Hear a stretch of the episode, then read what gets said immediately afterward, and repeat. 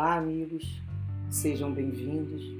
Que Deus nos abençoe a mais um estudo da lição desse livro Calma, do nosso querido né, e saudoso Chico Xavier, autoria do Espírito Emmanuel. E a lição nos fala sobre paz em nós. Iremos fazer a leitura que nos diz assim: A paz em nós não resulta de circunstâncias externas, e sim da nossa tranquilidade de consciência no dever cumprido. E é preciso anotar que o dever cumprido é fruto da compreensão. Compreender significa, na essência, desculpar as pessoas que nos cercam nas suas oposições que nos fazem e esquecer as ocorrências que nos mostrem adversas, a fim de que nos mantenhamos fiéis à tarefa que se nos indica. Não te conturbem a censura ou a crítica dos outros no desempenho das obrigações que a vida te assinala, porquanto, se aceitas os próprios compromissos no bem, no bem geral, esses compromissos dizem respeito a ti mesmo e não aos que te observam, nem sempre com lógica e segurança. Em qualquer atividade edificante, convém lembrar que ideias, palavras, ações e atitude dos outros pertencem a eles e não a nós. E no critério da reciprocidade, é justo recordar que não nos é lícito violentar essa ou aquela pessoa com opiniões e medidas tendentes a sufocar-lhes a personalidade. As discussões auxiliam muitos casos de assuntos obscuros ou de companheiros informados, mas serviram ao semelhante, doando-lhes o melhor de nós. É o argumento decisivo para clarear os agentes de solução a qualquer problema. Para colaborar no interesse do bem de todos, é imperioso olvidarmos naquilo que as induções ao egoísmo nos impulsionem a titubear ante as obrigações que a vida nos traz ainda que todos os elementos exteriores se revelem contrários à ação que desenvolves, é perfeitamente possível guardar a própria serenidade, desde que saiba entender pessoas e situação, deixando-as onde se coloquem, seguindo para frente com o trabalho que te compete. A paz em nós, repitamos, nasce da compreensão em serviço e a compreensão em serviço é mantido pela tolerância para com os erros alheios e até pela autoaceitação dos nossos próprios erros, de modo a sabermos corrigi-los sem tumulto e perda de tempo. Em suma, enquanto não soubermos perdoar, não seremos livres para submetermos à prática do bem segundo as leis de Deus. É, amigos, quando nós falamos né, nessa questão da paz em nós, desse compromisso que não vai resultar né, de nenhum dado externo. É a descoberta do reino de Deus dentro de si. A tranquilidade do dever cumprido que a nossa consciência nos diz. Né? Dever cumprido é fruto da compreensão. É saber quando a gente compreende aquilo que nos compete fazer, aquilo que é nosso. Independente se o outro está vendo, se o outro está gostando, é o meu dever, eu Esse sentimento que nasce da compreensão, a criatura não consegue se desvencilhar depois que ela é iluminada. A gente já reparou isso? Sentimento de dever. E ele fala, né? Compreender significa, na essência, quando ele fala fruto de compreensão, compreensão, compreender significa, na essência, desculpar as pessoas que nos cercam nas oposições que nos fazem. Então, compreender é desculpar. Quando eu começo a compreender, eu começo a, a ter um entendimento sobre as, as minhas dificuldades, o entendimento que nós estamos juntos a caminho do Pai, que ninguém se encontra completo o entendimento que o outro tem tanta dificuldade ou desejos como eu tenho. Essa, eu começo a ter um olhar mais positivo para o outro. eu começo a observar né, naquele fruto o que ele tem de melhor.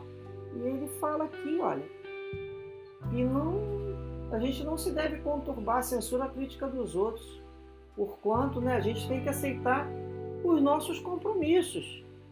Os nossos compromissos é o local de tarefa de cada um, diz respeito a nós mesmos. E o outro que está me observando e me criticando, ele está pensando de uma maneira diferente, uma lógica diferente do que a minha. Às vezes a pessoa fala, mas quem está certo quem está errado? Não tem muito certo ou errado. Às vezes é uma maneira diferente de ser. A gente às vezes tem muita necessidade de afirmar, eu estou certo, a minha maneira de pensar é essa. Não, só o caminho vai dar no mesmo lugar. O importante é a gente chegar a Deus, não é isso? A outra tem uma outra lógica. Às vezes a gente chama o outro para trabalhar com a gente, mas a gente quer que o outro execute aquela tarefa dentro da nossa lógica. Isso é falta de respeito com o outro. Cada um tem uma forma de construir o seu raciocínio e o seu pensamento. E nós temos que ter isso de entendimento, de compreensão pelo outro. A sua forma de organizar aquele raciocínio.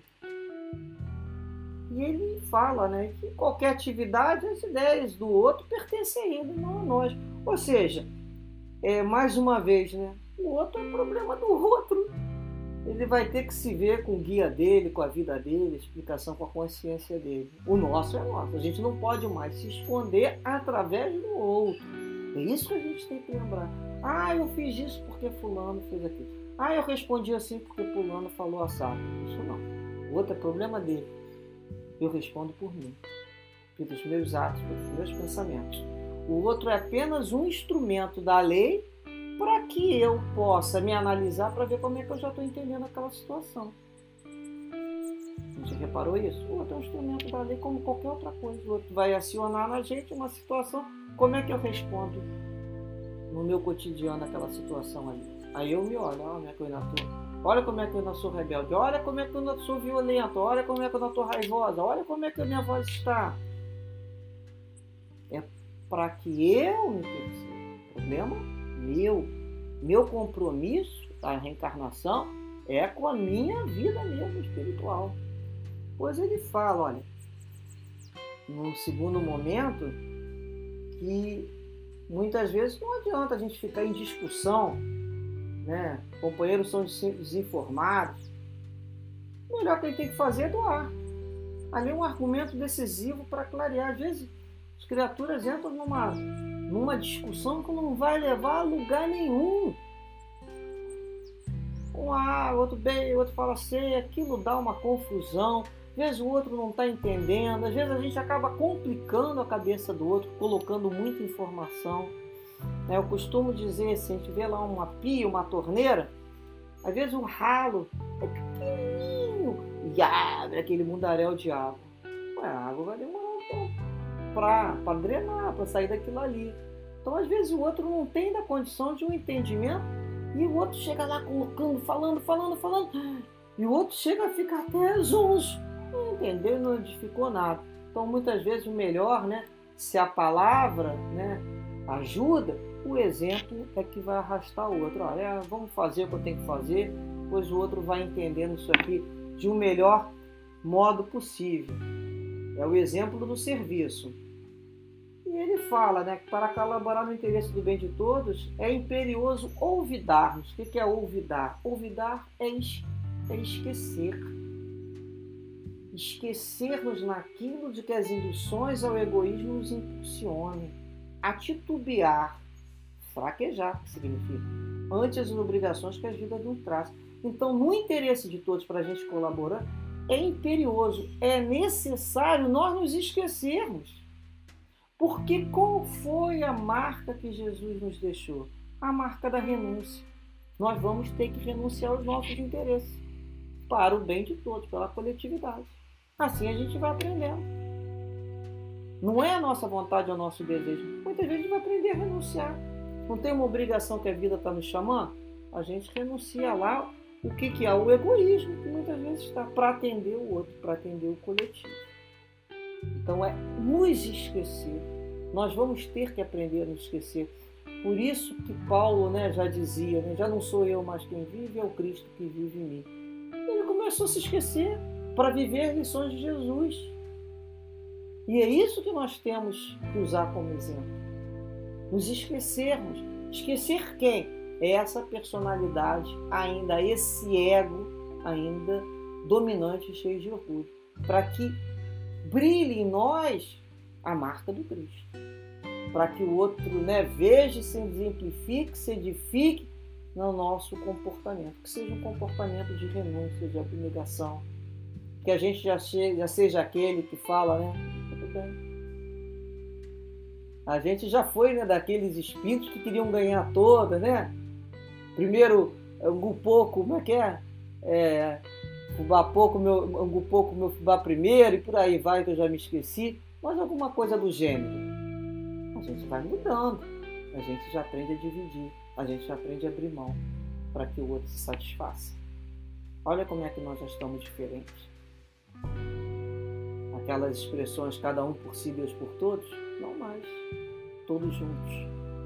Vamos conseguir.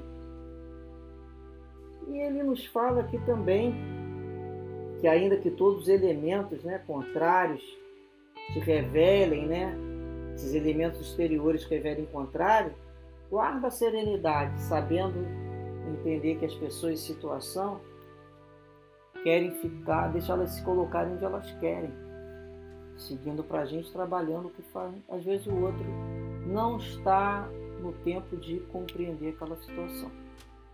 Então a gente vai lembrar que muitas vezes a gente joga lá uma semente na situação, a gente está com a maior boa vontade, mas não é o tempo.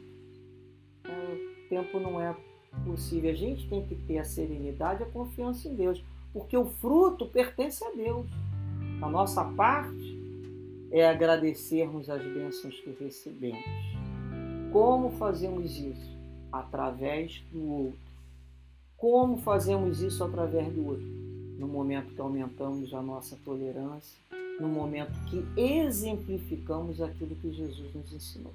Que a gente já tem isso, talvez o outro ainda não tenha. Então deixe o outro seguir o caminho dele. Que Deus o abençoe, que Deus o ajude. E que a gente continue no nosso. E ele fala mais uma vez sobre que a compreensão, a paz em nós, nasce da compreensão do serviço, a compreensão em serviço é mantido pela tolerância para os erros alheios e até pela autoaceitação dos nossos próprios erros, de modo a saber corrigi-los sem tumulto e perda de tempo. Isso é muito importante, porque muitas vezes a gente está sem paciência com a gente. Aí a gente sai reclamando do outro, reclamando da chuva, do sol, do calor. Na realidade, a gente está sem tolerância. A gente, pelo fato né, de ler, de estudar, de conversar, de trocar suas ideias, a gente quer já fazer, a gente já quer ser alguma coisa, né? algum espírito já renovado. Mas nós estamos caminhando nós já estamos caminhando. Então tem que ter paciência com a gente. Da mesma forma que ele tem paciência com a dificuldade do outro, a gente tem que ter paciência com a nossa dificuldade. Né? Eu sempre me digo assim, calma, a natureza não vai dar saltos. Calma. Vai no esforço, um pouquinho a cada dia. E vai tudo correr dentro da lei de Deus, com boa vontade. Em final, ele nos fala que enquanto não soubermos perdoar, não seremos livres para submetermos à prática do bem segundo a lei de Deus. Realmente, enquanto não aprendermos a desculpar o outro, a compreender o outro, a ter boa vontade com o outro e com a gente, não vamos conseguir colocar na nossa vida a lei de amor de forma plena né, e verdadeira. E dessa maneira, então, com as graças de Deus, possamos nos manter no esforço constante para que a paz seja construída dentro de nós e independente de qualquer situação exterior, a edificação dessa paz se mantenha protegida. E assim nós vamos crescer, amigos, de uma forma mais amorosa, mais carinhosa e mais afetuosa com a vida e com todos. Que Deus nos abençoe, nos proteja um clima de muita paz e muita tranquilidade. Graças a Deus.